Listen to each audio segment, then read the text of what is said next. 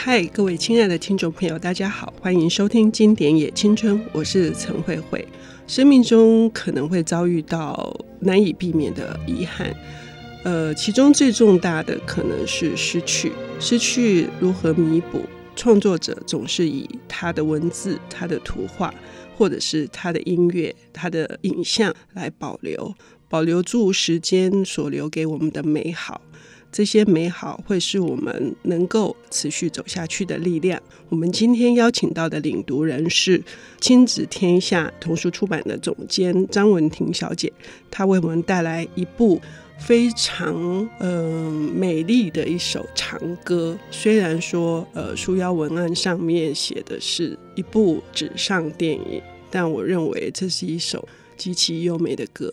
文婷你好，你好。就是呃，我今天想跟大家介绍的是陈志远的《想念》。我想呃，喜欢绘本的爱好者对陈志远一点都不陌生，因为他真的是我们台湾之光，他是第一个登上《纽约时报》排行榜的台湾的图画作家。那最特别的是，他是一个什么样的创作人呢？很多人可能不是那么清楚，以为呃，插画家就是要可能师承某某人，或者去学儿童文学，或者是学儿童呃学插画。但他其实都不是这些科班出身的，他纯粹从小就是一个喜欢画画的小孩。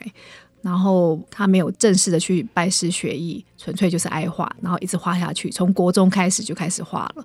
所以我们看到他本人的时候也很惊讶，就是说。他给我们一种很很纯真、很舒服的感觉，仿佛是一个无忧无虑、还没有长大的大男孩的感觉。在对照看到他的作品的时候，更是如此。所以，我们看到他的每一个图画作品的时候，大家都会觉得哦，很舒服、很放松。然后，他好像仿佛每一本都想传达某一些。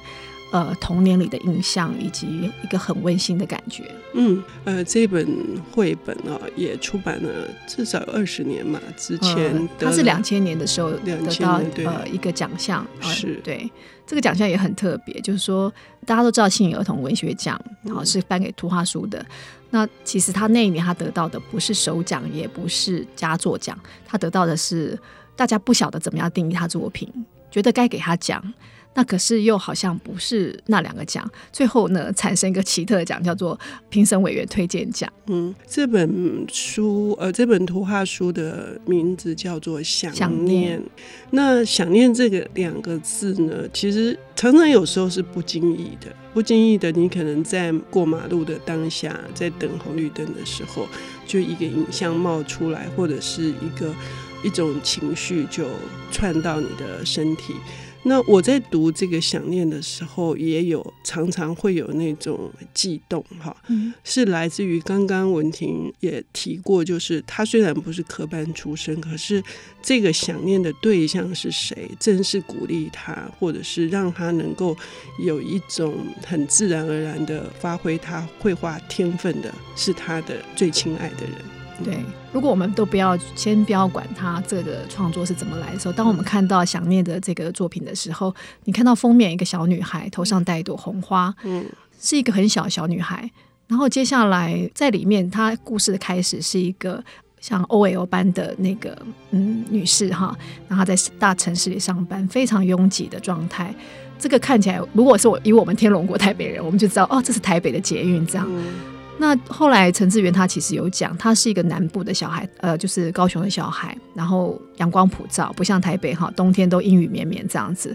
他上来台北来工作，他想要呃做绘本，然后他住在一个小小的四坪的公寓里面，很冷，没有家人陪伴在身边。他为什么要忍受这些呢？他说他其实就是想要。做绘本给他妈妈，他觉得他的妈妈就是他的绘本的第一个老师。嗯，那他妈妈其实并不懂绘本。嗯，那他妈妈可是常常看着一个旧照片，跟他说，照片里面看起来浅浅的，但其实很深。他就想，怎么可能有东西叫做又浅却又深？这样，嗯，里面的故事，妈妈可能也会跟他讲，但是那时候他可能太年轻了，他也不懂。他说，在他做完想念之后，他懂了。嗯。这部作品跟一般的图画书不一样的地方是，我们通常在看一个剧情，有剧情的图画书或绘本，三十二页或者是四十八页，很少有一本有一百七十六页的图画书，几乎是一种运镜的效果，也是我刚刚提到的，是一一部纸上电影，这是非常特别的手法。这个部分文婷要不要跟我们谈一下？是有呃，是一个怎么样的一个呃设计设定？嗯因为陈思远他原来的想念那个版本是去投文学奖嘛，嗯、那当时他觉得他就是很仓促，他是一个很好的 idea，可是当时是仓促去参参赛，之后他很想很想，他想来想去，他还是想要再把它呃调整成他呃后来他想要呈现的画面给大家。然后就一路加，他的确就是想要讲用电影的手法来尝试看看，因为他是一个很勇于挑战自己、做不同的创作方式的人。因为他自己也很喜欢看电影，所以他就开始用电影运镜的手法。所以我们从一开始他 take 那个大都市的镜头，到这个女孩子的窗台。它的呃文字很少，一开始都很少，只有少少呃有几页是有文字，然后来做嫁接这样子，然后接着你会跟着这个小女呃这个女孩子，就是坐着火车，然后穿过呃一个原野，然后甚至有光，仿佛一个时呃时光的交接之处，然后透过那个光。然后你也看到画面的小那个女生开始慢慢慢慢变得越来越小，越来越小，就是你就会明白她大概是回到她的童年。那手上的照片里面的童年的玩伴也跟她一起出现在外面的那个窗框之外的那个场景里面，他们又重聚了。所以我们就顺着她这个画面慢慢带到，就回到她那个家乡去。然后你知道她在探望妈妈这个过程当中，其实她更想念的是他以前的那些玩伴。那我有问志远，就是说你花了很大很大的篇幅，因为我发现他真的花了很大篇幅来讲他这些玩伴出现哈，大概有二十六页找到他们，然后又花了大概四十二页去讲他们在一起玩那个。呃，空寒集的过程，这样，嗯嗯、我说，我感觉这些玩伴对你来讲很重要，可是跟你要讲想念妈妈这件事情，到底有什么关联？还是说，只是这些人他只是代表童年的一部分？因为他妈妈是呃很早就过世了，所以他很多的时候，我觉得他可能聚焦在想念他妈妈的某一个时期或怎么样，这是我的猜测。他说不止这样，他其实他他想念他从小。生长的地方的，就是南台湾的那种阳光，好那种空气，那种水。他说他担心，因为他已经开始变老了，他担心他会忘掉这一切，所以他在做这个作品的时候，我觉得他这是重新把他的童年整个整理过，人生走过的路，他小时候的那个景象重新整理在这个作品里面，然后慢慢慢慢才带到他回到他妈妈的身边，看到他妈妈的那一刻，对他妈妈说：“我好想你。”我好爱你。嗯，嗯，呃，如果我们更细的来看这部作品哈，一开始文婷说的是台北，那那个台北是一个夜景，那是远方的建筑物，那这个建筑物它呃从一个远景到一个中景，然后到一个近景之后就变成天色大亮，就来到了这个女孩子的窗台。然后就开始，这女孩子的房间是一团混乱，哈，就开始跟妈妈讲话。我觉得这种酝酿，还有这种对照，就是拥挤，因为这女孩子后来出门，因为要去探望妈妈，要坐火车。就车站的那种人潮汹涌，就是这个衔接，我真的觉得是一个非常非常厉害，然后非常美妙的一种对照，就是不是要占南北的意思，但但是确实是有台北，好像到了另外一个仙境的感觉哈。关于这一点，我们要休息一下，我们等一下回来听文婷太太跟我们细细如何去品味。那个致元的这种很深邃的这种铺排。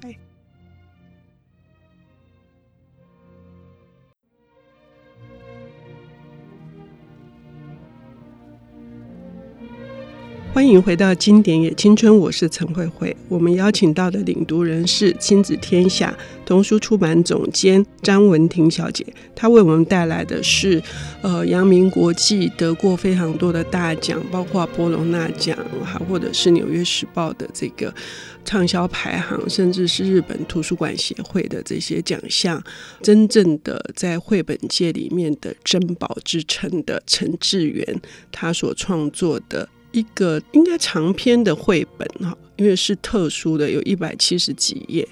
全彩的，字非常的少啊。那如何在图画的细节跟这个分镜以及节奏里面去感受到一本绘本它所展现出来的一个力量？这件事情文婷很有经验，请跟我们分享一下。嗯，我我想很多家长可能看到这个绘本字，假设啊接近无字书的程度的绘本，应该都很头痛，因为。不知道该怎么样说，那不知道该怎么说，就是意思是说，你看了这个，大人，即使你看了这个画面，你心中呃没有文字可以描述，没有东西可以想象，那其实这就是我对我们大人来讲就是一个训练，就所以它可能比电影更难，因为电影可能还有一些旁白之类的。但是为什么很多大人还是这么迷图画书呢？就是因为它进行的更缓慢，因为它的翻页在取决在你的你的手嘛，嗯，你可以决定你要翻或不要翻这样。可是电影它就是一格一格一直过去了，所以看图画书最特别就是说，你这一页其实你没看懂，你就放慢脚步再看一下。如果真的还是没看看出来什么东西，没关系，你再翻到下一页去，多看几页之后。你会突然仿佛知道作者想要跟你说诉说些什么东西。嗯、那我觉得陈志源这一次他在想念，他从原来的四十八页加到一百七十二页，他不是呃莫名其妙去乱加这些东西，他只是想要跟你说的东西更多了，要让你去感受。所以就像我刚刚之前说过了，你会觉得说哦，他为什么他会呃在这个城市里面，他要用这么多镜头来表现？其实后来我发现，我跟他聊了之后，发现说，因为他那时候在台北生活。他其实一个人嘛，他喜欢到处去逛逛。嗯、他其实不是不喜欢拥挤的台北，反而相反呢，他喜欢台北的拥挤。嗯，因为高雄没有这么拥挤啊。嗯，对他来讲很新鲜。他说很像来到国外，对他来讲是一个不同的天地，刺激了他每天的生活。然后他喜欢大去大稻城，然后去了大稻城之后还可以去淡水。他说那个延展性很多很强，这样子。所以我觉得他在我们台北这个城市里面，他得到很多的养分，嗯、然后可能他一边就脑袋就会充满了很多很多的灵感，这样刺激着他。所以当我们一路在看，我们就像说，如果我是台北的孩子，我没有看过呃原野，没有看过稻田，我没有去控过寒极，可是我会在这个画面里面一步一步的缓慢的跟着他们这些小孩子们一起进到那个场景里面去理解。他们为什么那么快乐？你看他们的表情那么开心，都在微笑，呃，在一起玩得很愉快，是为什么呢？我觉得有很多画面上想传达出来的东西，你当时也许不明白，但透过观察画面，你会慢慢的去理解到，呃，里面的人物到底是在一个什么样的情绪酝酿当中。所以我觉得这整本作品有一个，就说，我就问资源说：“我说，我觉得你花了很多力气在气氛的营造上面、酝酿上面。”他说：“的确。”我说还有一种感觉，我觉得他应该要配乐。他说对，他说其实他很期待这部作品以后会有音乐。他说他那天去高雄威武营看那个雪人的音乐剧，然后就是看着指挥重新有那个曲子出来，那有人做一些旁白，那你又看着动画的播出，现在就是这种多媒体的表演，然后再看着雪人的故事，那个感觉是一个很多重的饗宴。我觉得有时候纸本的东西，它也可以呃营造出这种多重的想念给你。那你也可以自己去搭配。比如说，我昨天又重新看了一次《想念》，我觉得我看到呃之前我更多没看到的东西。但是其实我有自己放了一首配乐哦，嗯、我 我自己有放个音乐。我觉得在那个音乐的陪衬之下，然后我的心情就安定下来、沉淀下来，然后我进入他的世界，我进入陈志远想要找寻他妈妈的这个世界。然后他他从前段的开始是一个 journey，这个女孩子踏上一个要回乡的那个旅程。那后半段等到那些小朋友碰到一个追谷阿北的时候，那个水牛贝贝开着牛车载着一群小朋友带他回家去找到他妈妈，那一段也是一个 journey。这两段 journey 卡在一前，刚好卡在以后。那中间孩子们他们相聚，同年同伴相聚在一起，也是一段 journey。也就是说，我突然间觉得说，我们的人生是这么多这么多的片段交织而成的。嗯，对。到最后最后的那一段，资源想要问的是说，天国到底是一个什么样的旅程啊？嗯嗯。从中间有一段，就是火车经过桥梁，当然经过很多的地方，最后是一整片是黄绿色、草绿色，但你可以感觉到是呃温和的光。然后接着这个女女孩子，就是长大的女孩子，她渐渐的透过这么多的画面，好像是时光倒流，就是那个时光倒流回到了那个童年的这个过程。确实是文婷说的是，每一段每一段旅程，到了最终，他的这个探问，我觉得你点出了一个很重要，也许我自己有感受，我感受的是一首歌，我自己。帮他配乐，